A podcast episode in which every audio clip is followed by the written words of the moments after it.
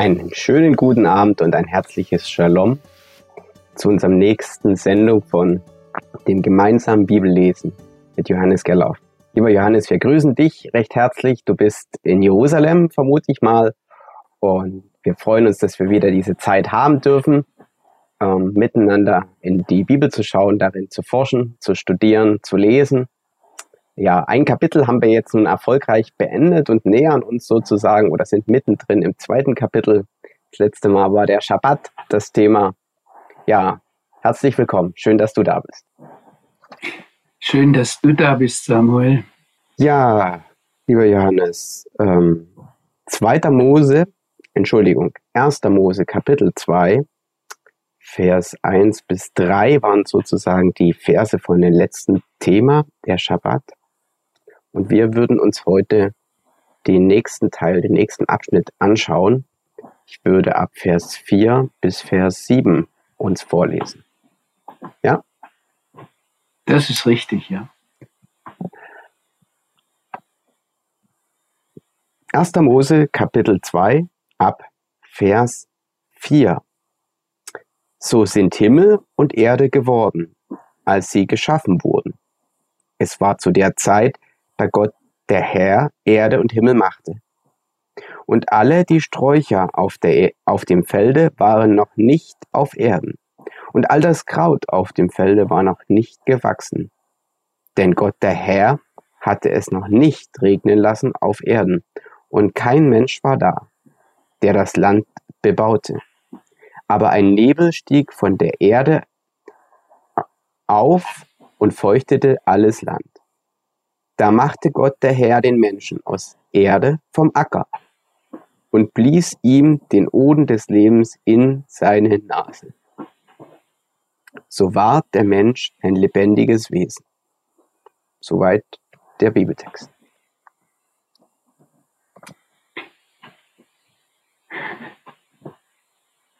Ich habe zu Beginn unseres gemeinsamen Bibellesens betont, dass hier in den ersten Kapiteln der Bibel sehr viele Vorentscheidungen für unser weiteres Bibellesen getroffen werden.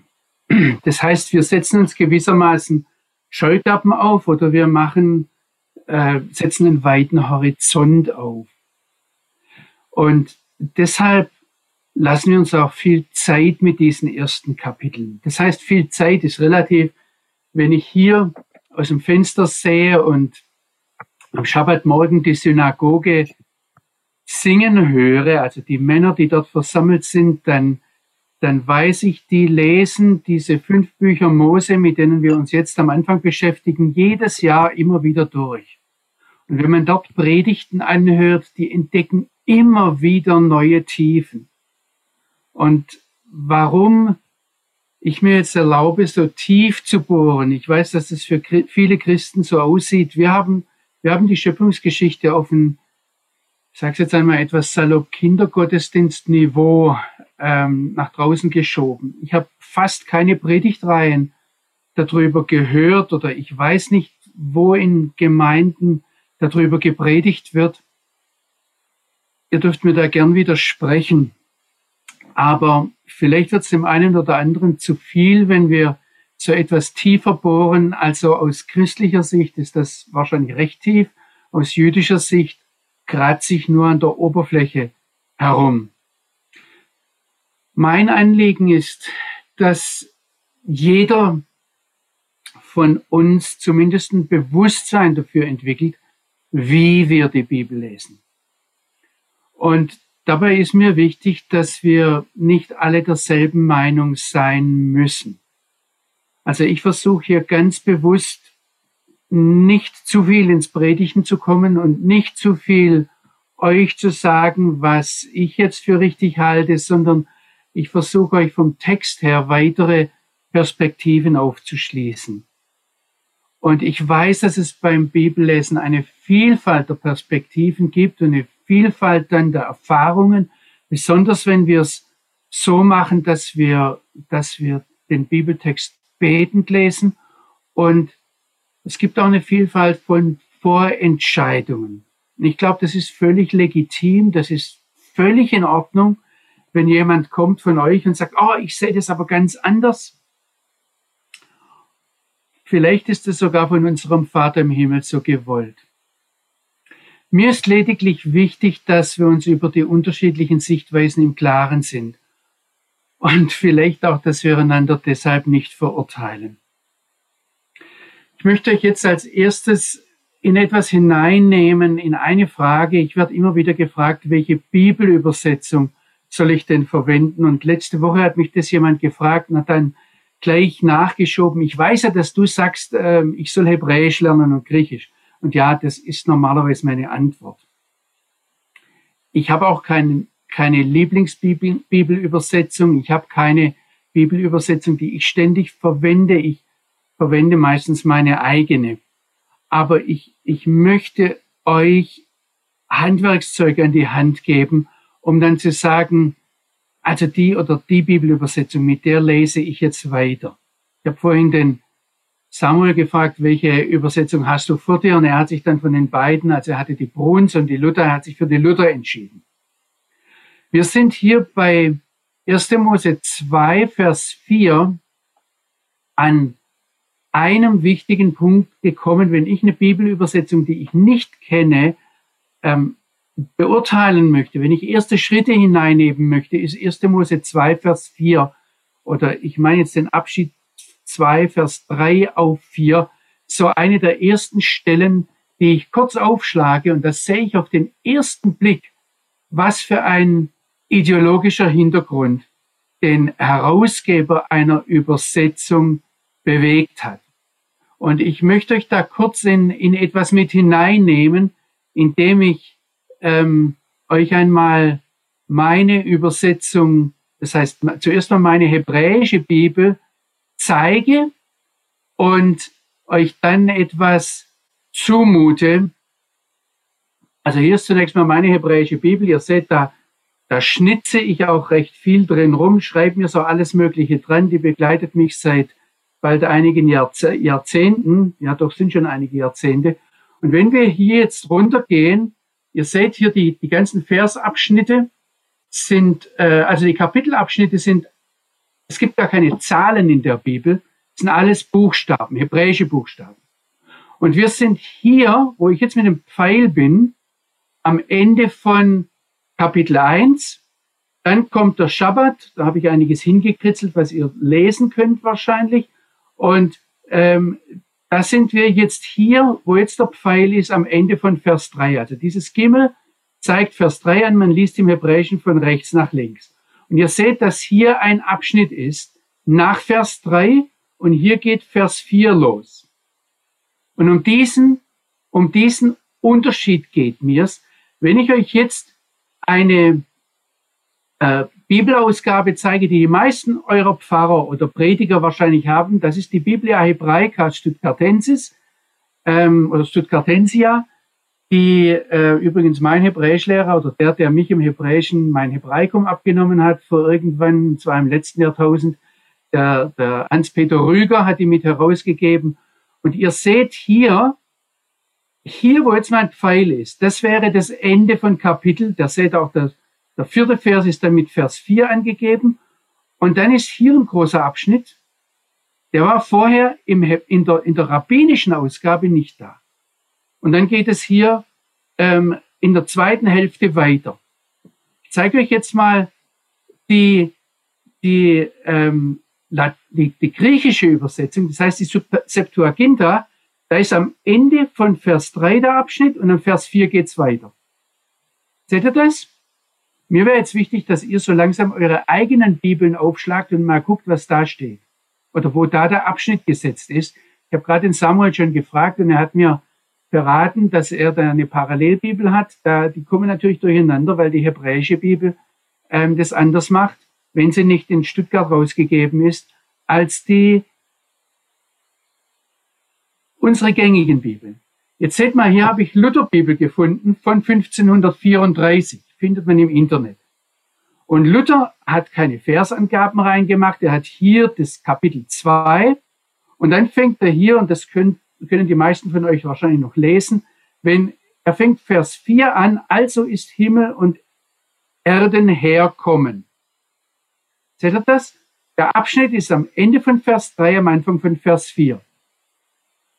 Wenn ich jetzt eine Lutherbibel, die liegt bei mir noch rum, eine alte Familienbibel von 1900, das ist ein gefährliches Jahr, 1937, ähm, nehme, da ist auch der Abschnitt noch nach Vers 3 gemacht und dann heißt es, also ist Himmel und Erde geworden, Anfang von Vers 4. Jetzt passt auf, jetzt nehme ich meine Lutherbibel, die ich mal im Fischladen in, naja, also beim Willi Gotter gekauft habe, die mich dann jahrelang begleitet hat. Ihr habt hier unten den Übergang und ich mache das jetzt mal größer, so dass ihr sehen könnt. Da ist der Anfang von Vers 4 ist vorgezogen zum vorhergehenden Abschnitt. So sind Himmel und Erde geworden, als sie geschaffen wurden. Und dann geht er die zweite Hälfte weiter. Es war zu der Zeit, da Gott der Herr Erde und Himmel machte. Und jetzt nehme ich mal als Vergleich noch, die hatte ich hier gerade noch liegen, die Elberfelder, die revidierte Elberfelder Übersetzung. Und seht mal, was die macht, die sich eigentlich als ganz wörtlich und ausgibt. Auch sie macht das hier, dass sie den, ähm, ich vermute, die alte Elberfelder hat noch den Abschnitt nach Vers 3 und die neue Elberfelder macht es nach Vers 4b, also Vers 4a und geht dann Vers 4b weiter. Ihr könnt jetzt, ja Samuel, ich habe dich gerade gesehen. Also die, die, ähm, warum das so gemacht wird, hierhinter steckt eigentlich die, die historisch-kritische Methode die ähm, an den Universitäten gelehrt wird und die sagt, dass äh, verschiedene Redakteure irgendwann mal zusammensaßen oder nicht zusammensaßen, unterschiedliche Texte genommen haben und diesen Text zusammengebastelt haben. Und äh, ein Kriterium, ein entscheidendes Kriterium ist, dass ähm, vorher immer Gott steht. Ja, Gott segnete den Tag, Gott geschaffen hat. Und nachher heißt es Gott der Herr oder der Herr Gott. Ähm, ich werde später noch darauf eingehen. Ich wollte euch das nur sagen. Ich gehe ganz bewusst nicht nach der historisch-kritischen Methode vor, sondern ich halte mich an die rabbinische Auslegung oder auch den rabbinischen Text. Und ich habe euch gesagt, guckt nach den Einteilungen, lest den Text fortwährend. Die Einteilungen sind gegeben, manchmal sehr bibelkritisch. Wir wollen uns jetzt damit beschäftigen. Ich gehe jetzt noch mal eins weiter. Da habe ich euch noch mal ein, ähm, ein, eine Folie gemacht. Wir wollen jetzt in Vers 4 einsteigen und zwar mit diesen Worten, die auf Hebräisch heißen Ele Toldot Hashamayim Vahaaretz Behibaram. Also, ähm, und da ist jetzt die Frage, wie übersetzen wir das? Das ist jetzt 2. Mose, 1. Mose 2, ab Vers 4, ganz am Anfang. Und Martin Luther hat es 1534 übersetzt, also ist Himmel und Erden herkommen. Und die revidierte Luther-Übersetzung sagt dann, so sind Himmel und Erde geworden. Und wenn man historisch kritisch ist, sagt man, das ist das Ende vom Vorhergehenden. Wenn man anders denkt, ist das der Beginn vom Nachfolgenden. Und darum geht mir es jetzt. Die revidierte Elberfelder übersetzt, dies ist die Entstehungsgeschichte der Himmel und der Erde. Wir stoßen hier an was ganz, ganz Wichtiges, wo ein ähm, deutscher Rabbiner, den ich immer wieder zitiert habe, der Benno Jakob, sagt, die richtige Erklärung der Formel, und ich sage jetzt mal auf Hebräisch, Elle Toldot. Elle heißt ganz einfach diese, da geht es um dieses Wort hier oben, Elle, und Toldot, um das Wort soll es jetzt gehen, dass die Elberfelder mit Entstehungsgeschichte übersetzt und Luther einfach nur nachempfindet. Und dieser Rabbiner Benno Jakob sagt, die richtige Erklärung der Form, dieser Formel Elle Toldot ist für das Verständnis des ganzen Buches, der ganzen ähm, der ganzen Schöpfungsgeschichte von fundamentaler, von grundlegender Bedeutung. Und ich möchte jetzt diesem Wort Toldot etwas, etwas nachgehen. Was bedeutet das? Zunächst mal, das, das Wort selbst kommt von, dem, von der hebräischen Wortwurzel Yalad. Und Yalad heißt gebären oder zeugen oder erzeugen oder geboren werden oder hervorbringen. Und deshalb wird es dann übersetzt mit Zeugungen oder Geschlechter, Sprösslinge, Geschlechterfolge, Geschlechtsgeschichte. Manche übersetzen es auch mit Stammbaum oder ähm, ein Wörterbuch sagt auch, es, es heißt Hervorbringen des Himmels und der Erde.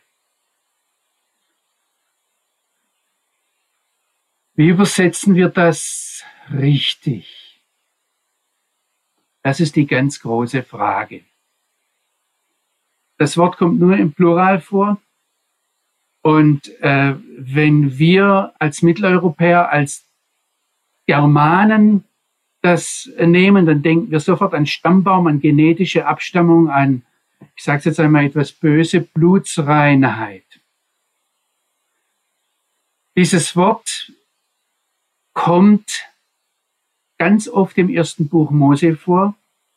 Und zwar will ich euch, seht ihr, ich kämpfe etwas, ich will euch zeigen, wo das in, in, ähm, im ersten Buch Mose vorkommt. Ähm, das kommt zum einen davor, jetzt in, in 1. Mose 2, Vers 4, wo wir jetzt gerade stehen. Dann ist es die Einleitung von 1. Mose 5, Vers 1, wo es wo vom Buch der Toldot, ich lasse das hebräische Wort jetzt einmal stehen, wir suchen danach, wie übersetzen wir das, also das Buch der Toldot Adams ist, da kann man leicht Geschlechtsregister übersetzen, dann viel deutlicher wird es beim Noah in, in, 1, in 1. Mose 6, Vers 9. Dann kommt es bei die, die Toldot der Söhne Noahs, die sogenannte Völkertafel. Dann äh, gibt es die Toldot Sems in 1. Mose 11, Vers 10. Das ist der Stammbaum von Sem bis Abraham. Dann die Toldot Terachs.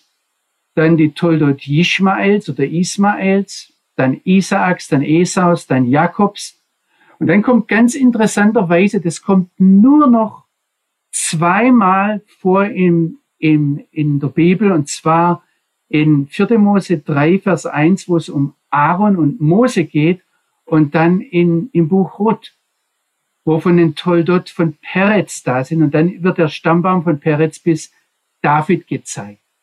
Warum das jetzt nicht nur für unseren Abschnitt wichtig ist, sondern ihr wolltet immer auch die biblischen Bezüge zum Neuen Testament hin.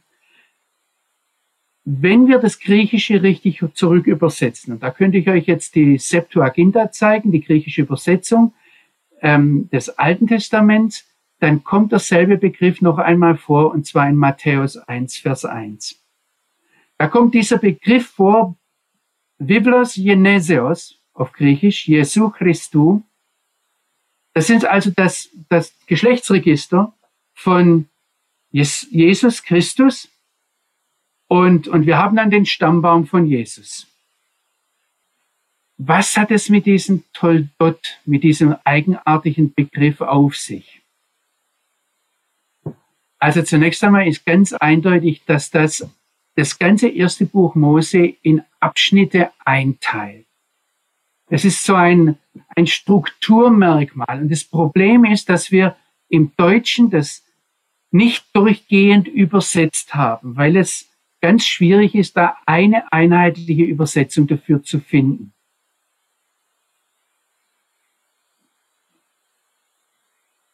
Das Interessante ist, dass wenn es um das Geschlechtsregister von Jesus geht, ich nehme jetzt einmal den Begriff, den wir in Matthäus 1, Vers 1 haben, oder um die Geburtsfolge und wir dann sagen, ja, wo kommt Jesus eigentlich her? Dann stellen wir zunächst mal fest, dass die Toldot in, im ersten Buch Mose, wo das hauptsächlich vorkommt, das bezeichnet es immer nur den Vater. Und es ist immer eine Überschrift. Also nur hier in 1. Mose 2, Vers 4, da machen es die historisch kritischen Theologen plötzlich zu etwas, was sie hinten dranhängen. Und dann sagen, ja, so wurden der Himmel und die Erde. Aber sonst ist das immer eine Überschrift. Und es bezieht sich immer auf das Folgende.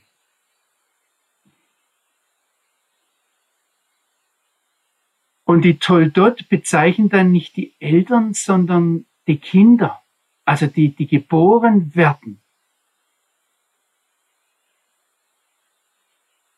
Ich habe jetzt eins gefunden, nämlich dass, wenn ich so etwas in der Literatur, vor allem in der rabbinischen Literatur grabe, dann stoße ich darauf, dass es bei den Toldot immer um eine historische Einordnung geht. Und es geht immer darum, die Herkunft der Söhne Israels zu zeigen. Ihr merkt jetzt vielleicht, wenn ich das, ich habe immer so im, im, im Matthäus 1, Vers 1 im Hinterkopf und ich komme hier von 1. Mose 2, Vers 4 her und ich frage noch, wie übersetze ich das jetzt richtig? Es geht um die geschichtliche Einordnung. Es geht um die Beziehung von Vater, Vätern und Söhnen. Und die Bibel denkt da nicht in Jahrhunderten, sondern immer von Vätern zu Söhnen hin. Und dann geht es nicht so sehr um Blutsreinheit, sondern es geht um Herkunft. Es geht um Prägung. Also wenn ich einen Vater habe, wenn ich einen Großvater hatte, wenn ich Vorväter habe, dann prägen die mich bis hin zu meiner Sprache. Also mein schwäbischer Akzent kommt von daher, wo ich aufgewachsen bin. Und das prägt auch meinen Charakter. In jedem Namen, mit jeder Persönlichkeit ist eine Geschichte verbunden. Was ich ganz interessant fand, wenn ich diesen Stammbäumen nachgehe, ich benutze jetzt einmal das Wort, und ich gehe zum Beispiel zu 1. Mose 37, wo die Toldot Jakobs sind, da ist vielleicht einfach nur die Geschichte Jakobs, dann beginnen die nicht etwa mit der Geburt Jakobs, die hat, war schon in 1. Mose 25, Vers 26 verzeichnet, sondern die Toldot Jakobs beginnen mit dem entscheidenden, alles entscheidenden Sohn, nämlich mit Josef. Also nicht mal mit dem Ältesten. Und bei Toldot geht es um Geschichte. Da geht es um das Handeln Gottes mit Menschen und dann mit Familien, mit Großfamilien, mit Clans, mit Stämmen, mit Völkern. Es geht darum, wie Gott selbst die Mentalität, die Denkweise, den Charakter, die Gesch Kultur und dann nicht zuletzt auch die Religion, die Theologie von Menschen prägt. Und nach der Bibel ist das alles kein Zufall, sondern ein Ergebnis des gezielten Handels des Schöpfers. Und ähm, das passiert dann durch natürliche Entwicklung genauso wie durch direktes Eingreifen, durch übernatürliche, würden wir vielleicht sagen, Wunder, aber auch durch Leistungen, Erfolge. Aber wenn wir in die Toldot von Yeshua HaMashiach, also ich bin jetzt wieder bei Matthäus 1, Vers 1, in, in dieses Biblos Geneseos, in das Buch der Entstehung von Jesus Christus, hineinsehe, dann geht es auch um Verfehlung und Schuld. Letztlich geht es um Bestimmung und Berufung. Jetzt kommen wir nochmal zurück zu, wenn es hier heißt, Toldot des Himmels und der Erde. Wie übersetzen wir das jetzt richtig? Es, es geht in diesen Beschreibungen immer darum, dass da etwas entstanden ist und dann aus diesem Entstanden heraus entwickelt sich etwas, passiert etwas, macht Gott etwas. Darum geht es. Und ich habe jetzt mir erlaubt, dieses, ähm, ihr habt es vielleicht schon gesehen vorhin, dieses ähm, Koldot nochmal ganz anders zu übersetzen. Ihr habt jetzt, ich habe ich es übersetzt jetzt Elle Toldot Hashamayim war Aretz Behivaram, also dies sind die Entstehungskonsequenzen der Himmel und der Erde, als sie geschaffen wurden. Ähm, ich habe das mal Entstehungskonsequenzen genannt, weil da ist etwas entstanden. Man könnte auch sagen, da, da sind Himmel und Erde geboren worden. Es wird dann gesagt, als sie geschaffen wurden. Aber es geht jetzt im Folgenden um das, was da als Konsequenz weiter draus entstanden ist. Und ähm, was jetzt ganz wichtig ist bei den Rabbinern, ist dieses, dieses Wort, das hier nachgeschoben ist, Vehibaram. Und das ist in ihrem geschaffen werden. Die machen da jetzt ganz, ganz viel draus. Sehen da die Buchstaben sich an, sehen zum Beispiel, dass im masoretischen Text, also bei den, wenn die Rabbiner das von Hand abschreiben, müssen sie dieses Hey hier in der Mitte kleiner schreiben. Und da ähm, kommen dann welche, die erklären das so, dass sie sagen, ja, also wenn man Himmel und Erde sich ansieht und sieht, was aus Himmel und Erde entstanden ist oder entsteht, da entsteht ja bis heute noch sehr viel draus, dann kommt man eigentlich dahin, dass Himmel und Erde die Schöpfer sind. Dass die alles Mögliche schaffen. Und so falsch ist es ja auch nicht, denn ähm, die Himmel und Erde bringen ja alles Mögliche hervor und machen alles Mögliche. Die Frage, die da die Rabbiner noch mit ähm, beschäftigt, ist dann, ähm, äh, warum gibt es eigentlich keine Toldot von Abraham? Abraham ist doch der Vater des Volkes Israel, aber es gibt nirgends in der Bibel Toldot von Abraham. Und ähm, ich habe jetzt hier nochmal dieses Behiberarm, ich habe vorne das Beit weggenommen und was die, die Rabbiner da sehen, ist, dass ähm, wenn man nur diese beiden Buchstaben in diesem, in ihrem Geschaffenwerden ver, vertauscht, dann kommt der Abraham raus. Also das sind genau die Buchstaben vom Abraham. Und ähm, ich, ich, ich wollte jetzt nur zeigen, was die da allerhand noch an Dingen sehen und ähm, herauslesen können.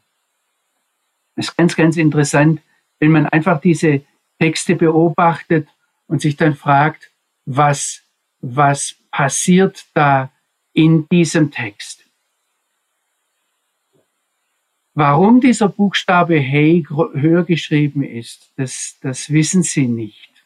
Da wird gerätselt, da wird hin und her diskutiert, da wird manchmal auch spekuliert. Ähm, aber das sind so Dinge, die im biblischen Text drin sind und warum ich dann auch immer wieder sage, also wir kommen ums Hebräischlernen nicht herum. Zumindest wenn ihr selber nicht mehr schafft, um anderen Mut zu machen, richtig Hebräisch zu lernen. Denn selbst dieses, ich sag mal, Schmalspur-Hebräisch, das man im, im, im Theologiestudium heute bekommt, das, das lässt oft vorbeisehen an, an diesem, an diesen Feinheiten die aber ganz, ganz wichtig sind, nämlich, dass hier der gesamte Text immer wieder zurückverweist auf, ja, wie es jetzt weitergeht. Und deshalb ist es wichtig, dass wir diesen Satz nicht auseinanderreißen, dass es da heißt, ich lese es jetzt noch einmal, ähm, dies sind die Entstehungskonsequenzen der Himmel und der Erde, als sie geschaffen wurden. Nicht sie sind der Schöpfer, sondern als sie geschaffen wurden, an dem Tag, als der Herr Gott Erde und Himmel machte, als er dran rumarbeitete. Also die, die, von diesem Vers, der ist ganz, ganz entscheidend wichtig, gerade in unsere Zeit hinein, wo Gott immer wieder ausgeblendet werden soll und wo man die Erde verstehen möchte, als gäbe es keinen Gott. Ich halte jetzt da mal die Luft an, weil ähm, man, man, man kann da jetzt sehr, sehr viel draus machen, aber doch, ich muss noch an einer Stelle nachhaken und vielleicht noch einmal eine Wortstudie nachschieben. Und das ist, dass hier jetzt zum ersten Mal dieser Ausdruck kommt im zweiten Teil von Vers 4, nämlich wer da jetzt arbeitet an der Erde, wer da macht an der Erde, das ist der Herr Gott. Also wir übersetzen ganz oft Gott, der Herr, da kommt dieses Adonai Elohim, dieser unaussprechliche Gottesname, diese vier Buchstaben. Da könnte man jetzt ganze Bibelarbeiten drüber halten. Ich möchte das hier nicht machen. Ähm, was ganz maßgeblich ist, wenn wir wissen wollen, was dieses, also das geht um diese vier Buchstaben Yud, Hey, Waf, Hey, ähm, die nicht ausgesprochen werden. Ich halte mich daran, weil ich sehe, dass auch das Neue Testament sich durchgehend dran hält.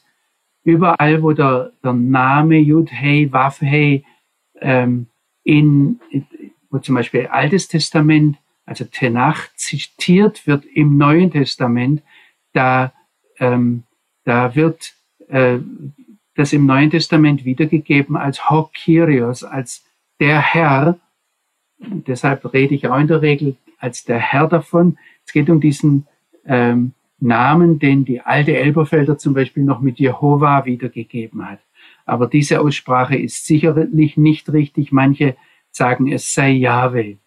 Aber auch das wissen wir nicht, das können wir nur raten. Tatsache ist, wir wissen nicht, wie diese vier Buchstaben ausgesprochen werden. Aber was bedeuten sie? Grammatikalisch ähm, sind sie eine Form von, von Sein und man kann das dann als der, der das schon immer war und der, der wird und der, der sein wird oder ähm, ja, am besten ist vielleicht, wir sehen uns noch mal kurz die Texte an, wo, wo Gott selbst diesen Namen erklärt. Und als ich mir die vorhin noch mal angesehen habe, da habe ich gemerkt, es passt jetzt auch hervorragend in unsere Zeit hinein, weil wir jetzt gerade am Freitagabend ähm, das Passafest feiern und da sind diese Texte äh, ganz zentral, wo Gott dem Mose begegnet in 2. Mose 3, wenn ihr die Bibel vor euch habt, ähm, könnt ihr die aufschlagen. Wo fange ich an zu lesen?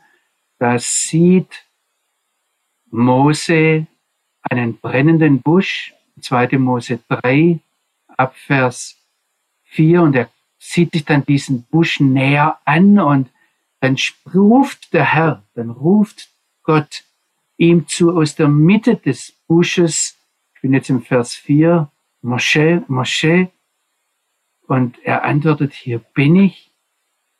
Und dann sagt Gott zu ihm, komm nicht näher heran, zieh deine Schuhe von deinen Füßen, denn der Ort, auf dem du stehst, ist heiliger Erdboden. Hier kommt das Wort Erdboden vor. Das kommt nachher vor, das halten wir einfach mal nur als Beobachtung fest. Und dann spricht Gott weiter, ich bin jetzt in 2. Mose 3, Vers 6. Ich bin der Gott deiner Väter, der Gott Abrahams, der Gott Isaaks und der Gott Jakobs. Und da verhüllt Mosche, Mose sein Gesicht, denn er fürchtet sich davor, den einen wahren, lebendigen Gott anzuschauen. Ich übersetze das hier so, weil, weil auch da unser Deutsch manchmal etwas zu arm ist, um das wiederzugeben. Vers 7. Und der Herr sprach, ganz bewusst habe ich gesehen das Elend meines Volks, das in Ägypten ist.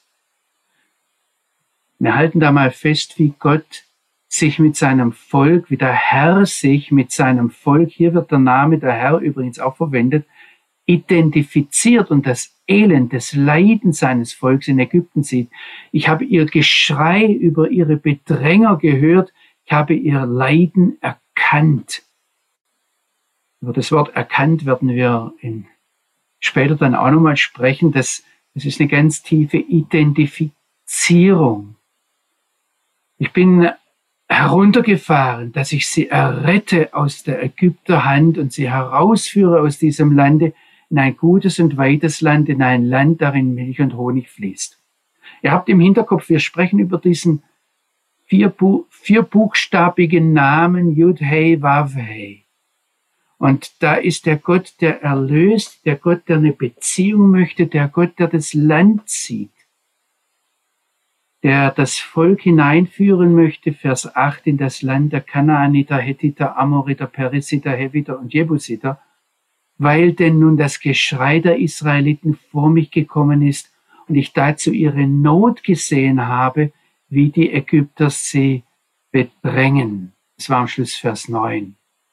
Oder gehen wir mal in Kapitel 6 in die Verse 2 bis 8. Auch dort stellt sich Gott als der Herr vor und er redet dort mit Mose und sprach, ich bin der Herr. Vers 2, 2. Mose 6. Ich bin der Herr, Abraham, Isaac und Jakob bin ich als El Shaddai erschienen. Geht da jetzt nicht näher auf diesen Namen auf. Ich sage, das ist bewusst stehen, El Shaddai, bei euch wird wahrscheinlich der Allmächtige stehen. Meinen Namen, Yud-Hei Wav-Hei, habe ich ihnen nicht zu erkennen gegeben. Auch habe ich ihnen meinen Bund mit ihnen aufgerichtet, dass ich ihnen geben will, das Land Kanaan. Seht ihr wieder das Land Kanaan? das Land, in dem sie Fremdlinge gewesen sind. Auch habe ich gehört die Wehklage der Israeliten. Also wieder hört er das Leiden, die die Ägypter mit Frondienst beschweren und habe an meinen Bund gedacht. Wieder der Bund. Und deshalb sage den Kindern Israel, ich bin der Herr. Und jetzt kommen, jetzt kommt dieser Text, wenn wir am Freitagabend die vier Kelche trinken bei, beim Sedermahl, da ist es der erste Kelch, der Hozette, ich habe sie euch herausgeführt aus unter den Lasten des Ägyptens. Der zweite ist, äh, Kelch ist Vehizalti, ich habe euch errettet von ihrer Sklavenarbeit. Ich bin im Vers 6 nach wie vor. Und der dritte Kelch, Vegaalti, ich habe euch erlöst mit ausgestrecktem Arm und mit großen Gerichtsmaßnahmen. Und der vierte Kelch will kachte etchem Lelaam, ich will euch annehmen oder ich habe euch angenommen, zu meinem Folgen will euer Gott sein, dass ihr es erfahren sollt, dass ich der Herr bin, euer Gott, und euch wegführe von den Lasten, die euch die Ägypter auflegen. Und dann kommt der fünfte Kelch, wer etchem Elaaretz, und ich bringe euch in das Land, um dessen Willen ich meine Hand zum Schwur erhoben, erhoben habe, dass ich es geben will, Abraham, Isaac und Jakob dass ich euch zu eigen geben will, ich der Herr. Vorher am Busch hat er noch gesagt, ich bin, der ich bin, ich werde sein, der ich sein werde, ich bin der, der ich schon immer war. Ähm, ist ganz schwierig, das wiederzugeben. Also wenn wir diese beiden Namen Gottes, die wir bisher haben, Elohim, Gott, dann ist es derjenige, der die Erde schafft, der Naturgesetze schafft, der Gesetze schafft. Das ist der Gott, der so ganz hart nach, ähm, die, die Arabiner sagen, es ist das Midat Hadin, also er ist der, der maßstabssetzende Richter. Und der Gott der Yudhei Wavhei, also die, ähm, die, die, dieses Tetragramm, diese Jehova, Jahwe, dieser, dieser, ich kann jetzt, wenn ich reingehen würde, könnte ich euch das Kreuz da drin zeigen, ja, der da auftaucht, das ist das Midat Harachamim, das sind, der ist der Maßstab des, ähm, des, äh, des Erbarmens, der Erbarmungen. Ich möchte jetzt aber etwas weiterkommen noch. Wir haben noch fünf Minuten. Oder Samuel, sollen wir hier, äh, hast du schon viele Fragen, die da eingegangen sind? Vielleicht setze ich hier ganz kurz an, aber dann werden wir nächstes Mal, bis wir, ich wollte heute eigentlich noch bis zum Ende des Textes kommen, den du vorgelesen hast. Aber ich halte vielleicht mal kurz die Luft an, falls da Fragen sind. Haben wir irgendwas? Also momentan im Chat sind keine Fragen da. Ich habe gerade noch mal geschaut. Das ist soweit in Ordnung. Ähm, für mich war es jetzt nur noch mal zum Verstehen. Wir haben jetzt zwei große Bögen gespannt. Der eine Punkt mit äh, Toldot und der andere Bogen mit äh, Yud-Hey Wafei, also Adonai, wie du es jetzt ausgesprochen hast, Herr. Und die Frage, wo kommen die Worte her? Und ich dachte, weil du sagtest, ne, der Vater zu den Söhnen oder auf die Kinder hin, auf die Beziehung hin, ähm, die Frage zu Doldot, Taf, äh, Lamet und Dalet hat das was mit Talmid zu tun, mit, hat das was mit, mit Lernen zu tun? Sind wir nicht alle Talmidim, also alle Lernenden, jeden Tag, auch heute hier in der Bibelstunde? Also, auch wenn man vielleicht den Begriff Toldot nicht, nicht ganz exakt in den zehn, zwölf Mal, wie du sagst, wie es vorkommt, äh, begreifen können und je nach Nuance wahrscheinlich auch jedes Mal eine andere Nuance mitschwingt. Also zunächst mal rein fest kann man das daraus, äh, glaube ich, nicht ableiten. Ähm, aber aber, jetzt sage ich einmal aber, ja. Es gibt jetzt deutsche Theologen, die werfen an allen möglichen äh, Rabbinern vor, dass sie da Etymogeln, also Etymolo äh, Etymologien betreiben, die, die gar keine sind, die sich wissenschaftlich nicht halten lassen. Ähm, für die anderen Zuhörer, ihr habt jetzt beim Samuel etwas mitbekommen. Er hat sich das angeguckt, er hat Hebräisch gelernt und hat Buchstaben gelernt und sieht da diese Buchstaben und die springen ihm ins Auge. Ich würde jetzt keine Lehre drauf aufbauen, aber natürlich schwingt das mit.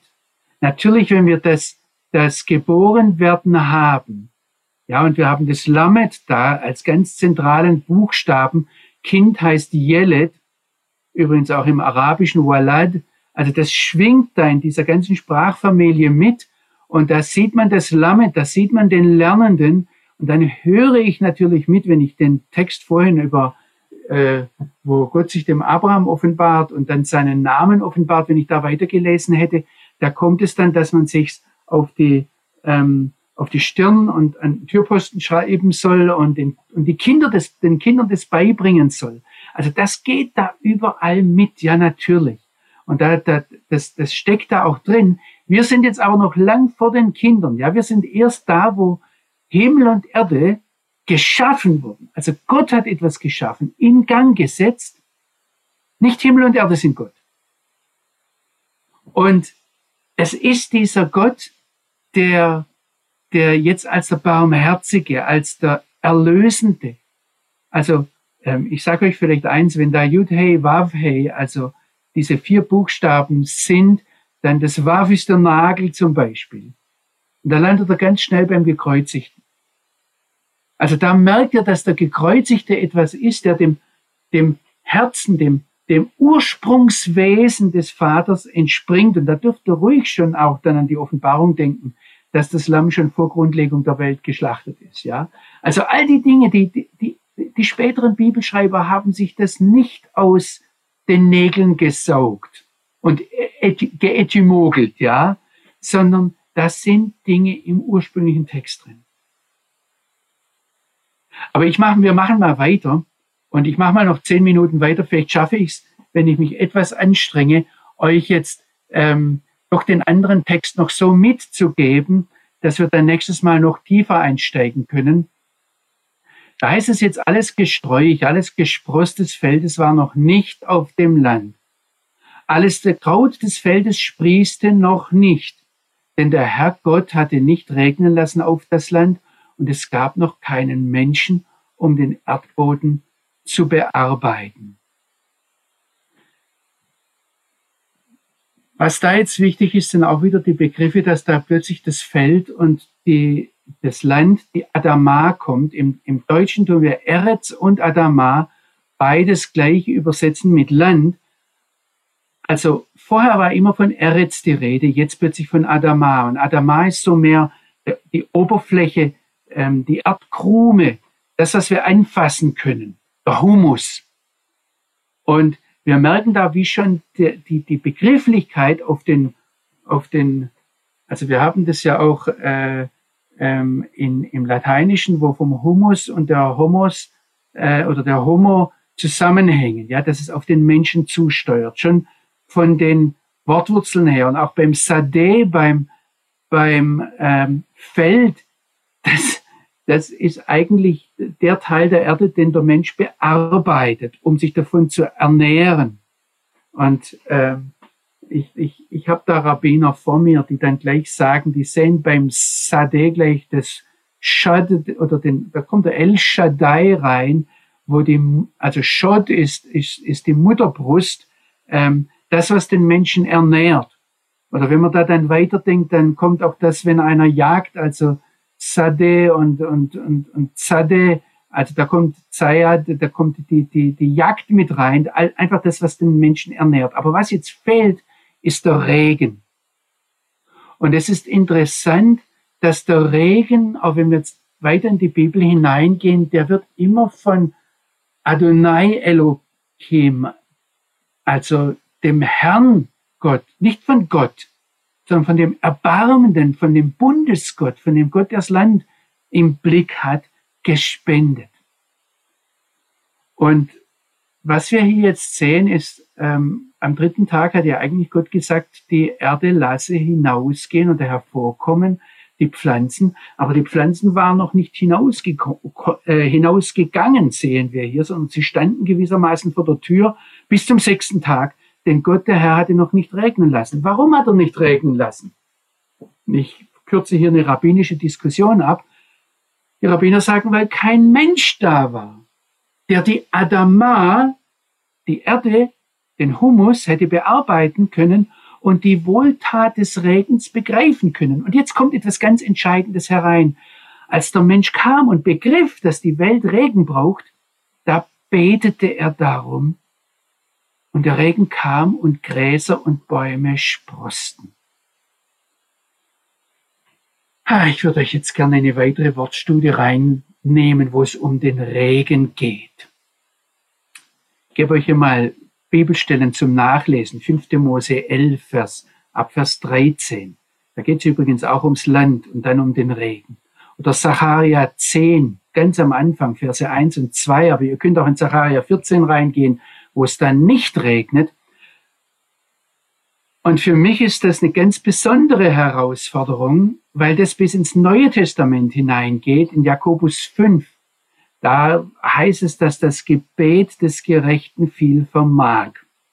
Und dann wird auf den Elia verwiesen und es wird gesagt, und ich denke manchmal, Jakobus, warum hast du das so betont, dass der Elia ein Mensch ist wie wir, der fühlt, denkt, empfindet wie wir. Im Zusammenhang mit dem Gebet. Ich mache es kurz. Was die Rabbiner sagen, ist der Mafter Shel Gshamim, der Schlüssel zum Regen, den hat Gott den Menschen vorbehalten. Und das wurde nirgends aufgehoben. Im Gegenteil, das Neue Testament durch diesen Verweis auf den, also das ist Jakobus 5, Vers 17, oder ihr müsst den Zusammenhang lesen, da geht es zunächst um Heilung und dann aber ums Regen, ich glaube, ich muss euch da was Persönliches erzählen. Es war letztes Jahr, dass mich das richtig angesprungen, richtig gepackt hat. Und ich habe dann im letzten Frühjahr gesagt, Herr, ich will es jetzt sehen, ich bete um Regen. Ich habe das ganz für mich gemacht. Und ähm, eine lange Story kurz gemacht. Es hat mehrfach geregnet, nachdem ich gebetet habe. Und es hat bis in den Juni im letzten Jahr hinein geregnet. Ihr lieben Geschwister, ich, ich stelle mir die Frage, wenn diese biblische Aussage stimmt, dass, dass den Schlüssel zum Regen Gott uns Menschen gegeben hat, könnte es sein, dass Gott dann eines Tages vor uns steht und sagt, warum habt ihr diesen Schlüssel nicht benutzt? Was hier ganz deutlich zum Ausdruck kommt, ist, ich habe hier noch Hiob 37, Verse 5 bis 7 ähm, vor Augen. Äh, vielleicht muss ich da noch kurz mit euch reingehen, weil das ähm, in den Bibeln oftmals anders übersetzt wird. Da heißt es in, also Hiob 37 heißt es in Vers 5, Gott donnert mit seinem Donner wunderbar und tut große Dinge, die wir nicht begreifen. Er spricht zum Schnee, falle zur Erde und zum Platzregen so ist der Platzregen da mit Macht. Und jetzt kommt der Vers 7. Und ich übersetze euch den mal wörtlich vor. Da heißt es, in die Hand eines jeden Menschen, Jachtom, legt er ein Siegel, um zu erkennen, Lada'at, Kol Anshema Asehu, um zu erkennen eines jeden Menschen tun. Ich weiß, dass das bei euch anders übersetzt ist. Und ich kann da euch die Bibelübersetzungen nicht abnehmen. Ich kann es euch nicht abnehmen, Hebräisch zu lernen. Aber was hier im, im hebräischen Text drin steht, ist, dass Gott ein Siegel, einen Schlüssel, ein etwas in unsere Hand hineingelegt hat und uns daran prüft, sagt der Hiob, daran prüft, wie der Mensch sich verhalten wird. Also was diese Schöpfungsgeschichte, die legt ganz viel Nachdruck darauf, schon hier in den ersten Versen, dass, dass das Verhalten des Menschen Auswirkungen auf die Schöpfung hat. Und dass Gott unsere Verantwortung hier sehr, sehr ernst nimmt. Das heißt hier, das Kraut konnte nicht sprießen, weil es keinen Menschen gab und weil kein Mensch da war, der die Erde bearbeitet hätte. Der, der, das Wort, das hier für bearbeiten gebraucht wird, für, das ist das Wort avoda, und das ist eigentlich das Wort, das ähm, für Gottesdienst verwendet wird. Ich frage mich in letzter Zeit manchmal, wenn ich hier im Garten unterwegs bin, was aus Sicht Gottes wertvoller ist, was mehr seiner Berufung für mich entspricht, wenn ich am Schreibtisch sitze und eine Bibelarbeit für euch ausarbeite oder wenn ich in den Garten gehe und ähm, dort in der, in der Krume, in der Erde herum ähm, äh, knete. Und dann heißt es, und ein, ja, was steigt da auf? Ein Dunst. Ich bin im Vers 6 in 1. Mose 2, Vers 6. Ein Dunst stieg auf von dem Land und benetzte und drängte die ganze Erdoberfläche. Ähm, ob das Dunst ist, ob es, was es genau war, was da aus der Erde hervorkam. Manche sagen, es war eine Quelle, manche ein, ein Nebel. Ähm, man man äh, streitet sich da auch unter den Rabbinern. Ähm, was irgendwie klar zu sein scheint, ist, dass Gott den Erdboden vorbereitet mit, sag mal, da kommt jetzt wieder was. Also Dunst äh, heißt Ed, ist Aleph Dalet und ähm, äh, die, die, manche Rabbiner sehen da jetzt, dass das dass ein Mensch ist, dem nur der, das Mem fällt, ja, und wo es auf Adamat zugeht, also ähm, das Ed, dieser Dunst, dieser, was da immer aufsteigt, diese Wolke, dass das ein halber Erdboden ist oder ein unfertiger Mensch. Es steckt alles in diesem, man sieht so richtig, wie die ganze Schöpfung auf etwas zuwächst. Und dann heißt es, der Herr Gott formte den Menschen wie ein Töpfer den Ton, Staub vom Erdboden, und er blies in seine Nase Atem des Menschen, und der Mensch wurde zu einer lebendigen Seele. Aber ich gucke jetzt auf die Uhr, ich sehe, dass wir ähm, schon fast äh, bei euch acht Uhr, bei uns neun Uhr haben. Und ich denke mir, vielleicht steigen wir damit das nächste Mal ein, weil da muss ich etwas tiefer reingehen was da passiert jetzt im Vers 7. Das ist nämlich ganz, ganz ähm, atemberaubend, würde ich sagen, weil Gott da äh, nicht den Atem raubt, sondern den Atem hineingibt. Aber ähm, ich halte mal hier die Luft an. Vielleicht gibt es Fragen, Samuel, mittlerweile. Ja, lieber Johannes, vielen Dank. Ähm, in der Tat gab es Fragen. Die erste Frage war, aber hat sich schon wieder geklärt, in Hiob Kapitel und Vers, wo hast du vorgelesen? Hier 37 Vers 7 hat jemand im Chat geschrieben. Vielen Dank an Claudia, die da so aufmerksam war. Also die Frage ist schon beantwortet. Aber es gab eine neue Nachfrage, die kam hier in einem anderen Chat, im Zoom-Chat äh, rein. Und sie war die Frage, ob du diesen Vers äh, zum Thema Regen aus Hiob einfach nochmal übersetzen kannst aus dem Original, sprich aus dem Hebräischen. Jetzt habt ihr mich erwischt, aber ich guck mal, dass ich das nochmal hinkriege. Also wir sind in, in Hiob 37. Ähm, jetzt mache ich mal was Gewagtes. Ich lasse euch mal einfach in meinen Computer hier reinsehen und äh, mal gucken, ob ich das kann, so dass ihr das vor Augen habt. Das ist jetzt nicht vorbereitete äh, Screensharing, aber ähm, also da heißt es, äh, in, wir sind in Hiob 37 und jetzt im Vers 5. Sieht man da meinen Cursor auch, meinen Pfeil? Ja, sieht man. Okay. Also da heißt es im Vers 5 zunächst einmal, ja, M. Elbe Koloni Flaut. Gott donnert mit seinem Donner, da kann man jetzt wunderbar sagen, oder er donnert Wunder. Osegdolot velone da. Er tut große Dinge, die wir nicht begreifen oder, oder, oder und wir begreifen sie nicht oder wir erkennen sie nicht. Gott ist derjenige, der es tut. Also nur, dass ihr dass ihr hier das Zusammenspiel merkt, gerade wenn es um Regen geht. Gott ist derjenige. Er spricht zum Schnee, falle zur Erde. Und zum Platzregen, und so ist der Platzregen da mit Macht. Und jetzt kommt der Vers 7, und um den ging es vorher. Bejad kol adam yachtom, also in die Hand eines jeden Menschen. Bejad kol adam. Und das, das was jetzt äh, so schwierig zu übersetzen ist, ist dieses Wort Yachtom. Da steckt das Siegel drin. Und ich habe es jetzt mal übersetzt, legt er ein Siegel. Also etwas, das versiegelt, etwas, das aufbrechen kann, etwas, das beschließt, etwas, das letztgültig festlegt. Und er sagt hier, in die Hand eines jeden Menschen legt er das. Lada'at, um zu erkennen, Kol Anshe Maasehu. Alle oder von allen Menschen oder eines jeden Menschen tun oder seine Werke.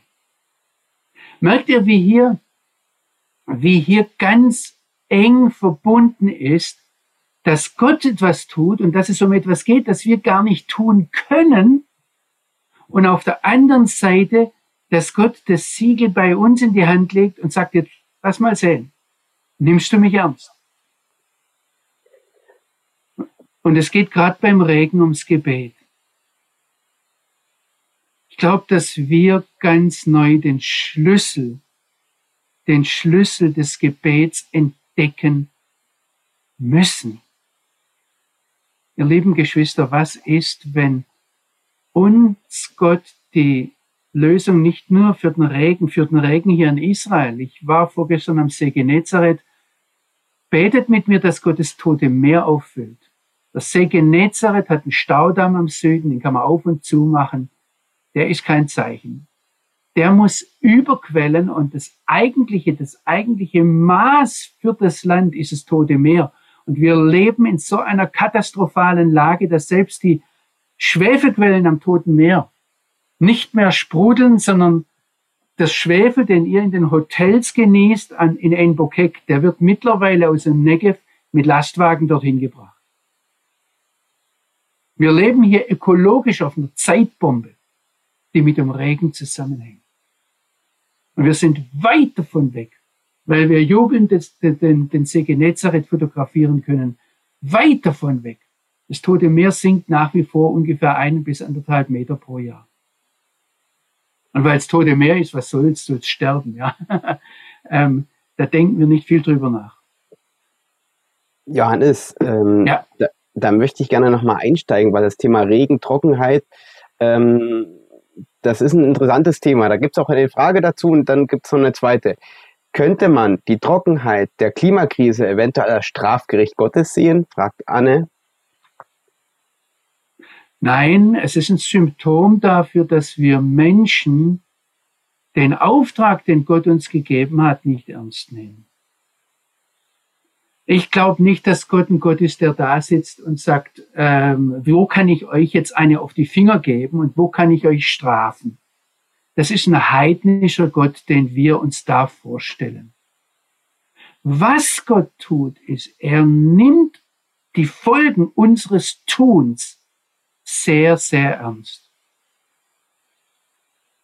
Seht einmal auch die Sache, wenn ihr Römer 1 lest die Sache, der ganze Bereich mit, mit äh, den geschlechtlichen Beziehungen, was wir heute in, in, in Europa sehen, dass das Gott uns dahin gibt, dass er uns machen lässt, das ist das Gericht. Und ich sage euch, was Hölle ist. Hölle ist, wenn lauter verbitterte alte Leute, die sich ein Leben lang nur auf sich selbst konzentriert haben, niemand mehr haben, den sie bezahlen können, um sie versor zu versorgen. Sie sind sich selbst überlassen und sie sind alle unter sich und dürfen nicht sterben. Wo Gott ganz schlicht und einfach die Leute, die sich ihm entzogen haben, sich selbst überlässt. Das ist das Schlimmste, wo dem Schreiber der Offenbarung die Worte ausgehen. Und das ist ganz einfach. Gott hat sie dahin gegeben. Er hat gesagt, macht, geht. Und da kommen dazwischen vorher viele andere Stadien. Also ich glaube, das, was wir in der Ukraine sehen, ist nicht ein Gericht Gottes, sondern das Ergebnis von dem, wie Menschen sich verhalten. Und das, das geht viel weiter zurück, als nur, dass der Herr Putin da jetzt irgendwie aus der Kandare gelaufen ist. Es geht viel, viel weiter zurück. Das ist eine Kombination, das ist ein Knäuel von Generationen von Toldot, die sich da aufgehäuft haben. Und, und wo sich Erbe entlädt. Also auch das Wort Erbe kommt hier rein, aber ich will hier jetzt nicht zu weit rausgehen. Sag mal, du hattest noch eine andere Frage. Also nicht, der, der Nachdruck ist auf der Verantwortlichkeit. Und ich, ich, ich wünsche mir, mir vor Gott, mir für mich selbst, vor dem lebendigen Gott, aber für uns gemeinsam als Leib Jeschuas, als Leib Jesu, als, als Menschen, die zusammengehören, dass wir unsere, unsere Verantwortung erkennen, dass wir unsere Verantwortung wahrnehmen und dass wir sie leben, heute leben. Sag mal die andere Frage. Ja, die andere Frage geht in die ähnliche Richtung. Das ist jetzt so ein Stück meine Frage. Wenn ich, sag mal, die letzten drei oder vier Jahre zusammenfasse und auf der einen Seite Israel sehe, auf der anderen Seite Deutschland sehe, dann kann ich sehr salopp sagen, unterm Bruchstrich, Israel hat eine sehr segensreiche, regensreiche Zeit. Deutschland hatte mindestens zwei, wenn nicht sogar drei Jahre Dürre oder heißen Sommer, Trockenheit. Ähm, in Israel ist es mir vorgekommen, dass in den Tageszeitungen, dass ich sag mal zu den 20 Uhr Nachrichten, was bei uns mit Tagesschau vergleichbar wäre, aufgerufen wurde vom Oberrabbiner zum Gebet. Wäre denn das auch für uns, also nicht nur, dass es wünschenswert wäre, aber es ist wahrscheinlich eher so ein Traum, dass in der Tageszeitung, in den Abendnachrichten für Gebet für Regen aufgerufen wäre in so einer Situation, dass wir merken als Menschen, wo wir ich sag mal, wenn man es überhaupt so sagen kann, am Drücker dran sind, wo wir Gottes Arm bewegen können oder dürfen, was unser Job wäre zu tun?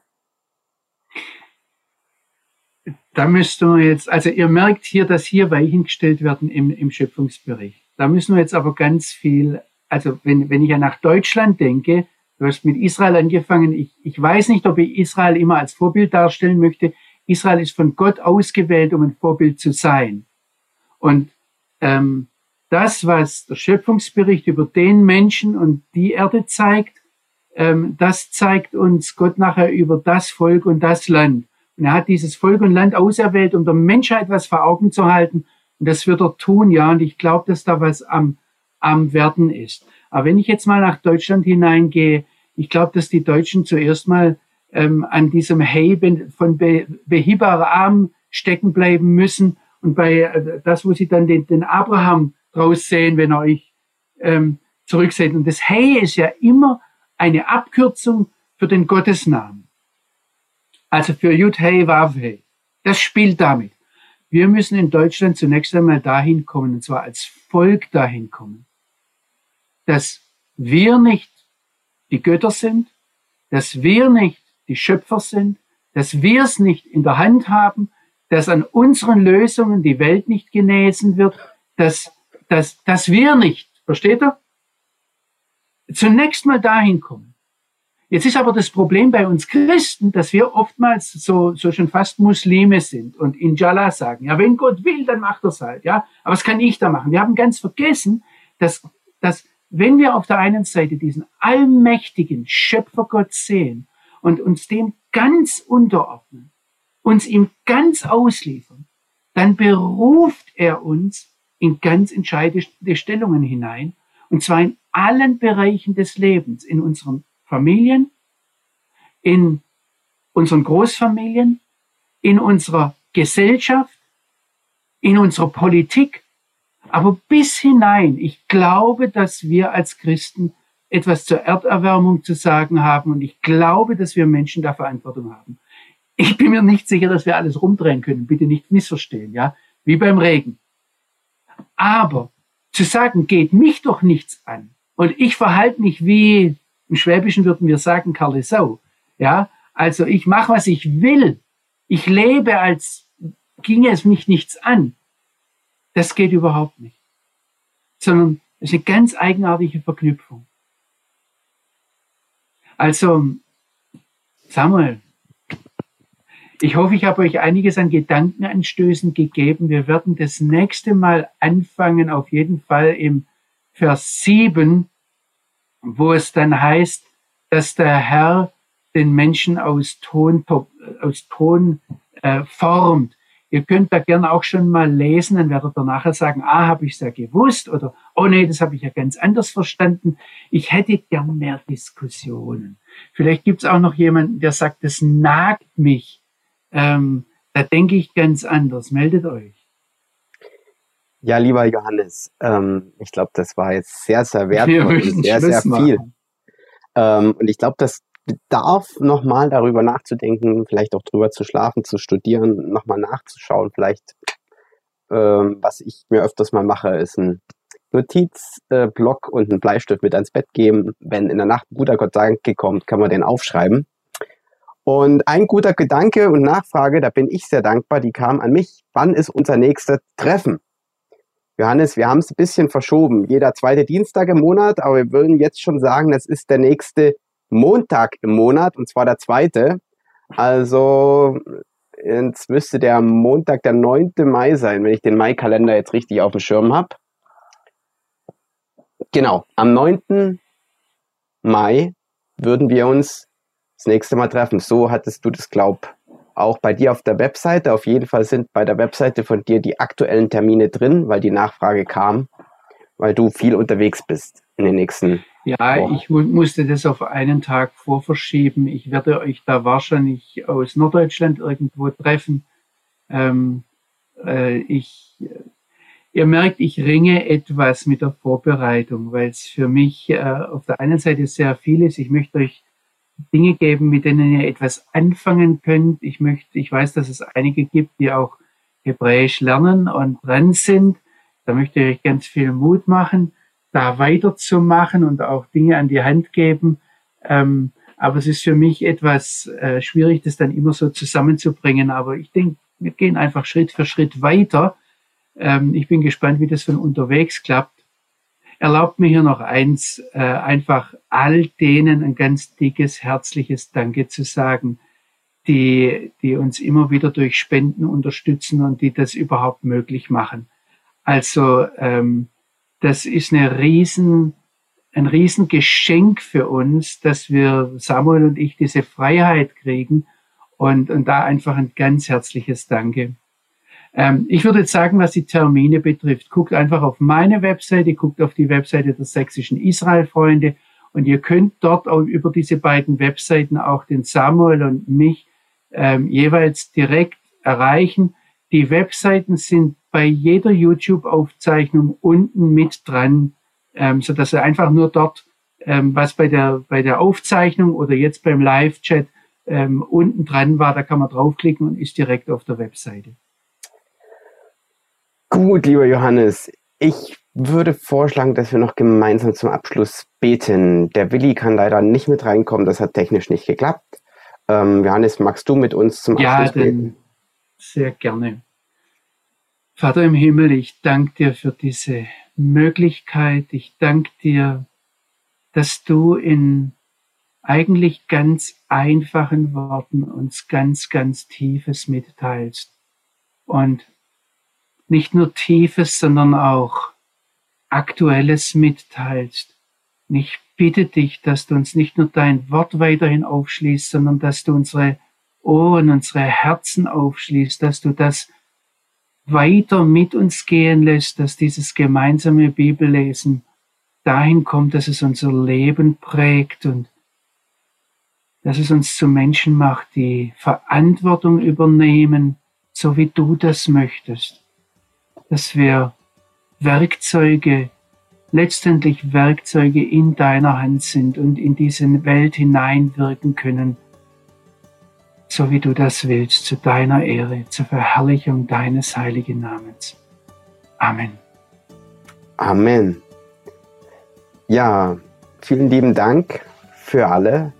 Und dann sage ich Shalom, Shalom und gesegnete Pessach und Ostergrüße kamen zwischendurch noch an. Die gebe ich einfach mal so hiermit in die Runde weiter. Sowohl an dich, Johannes, an unsere Teilnehmer im Zoom, als auch an die YouTube-Zuschauer.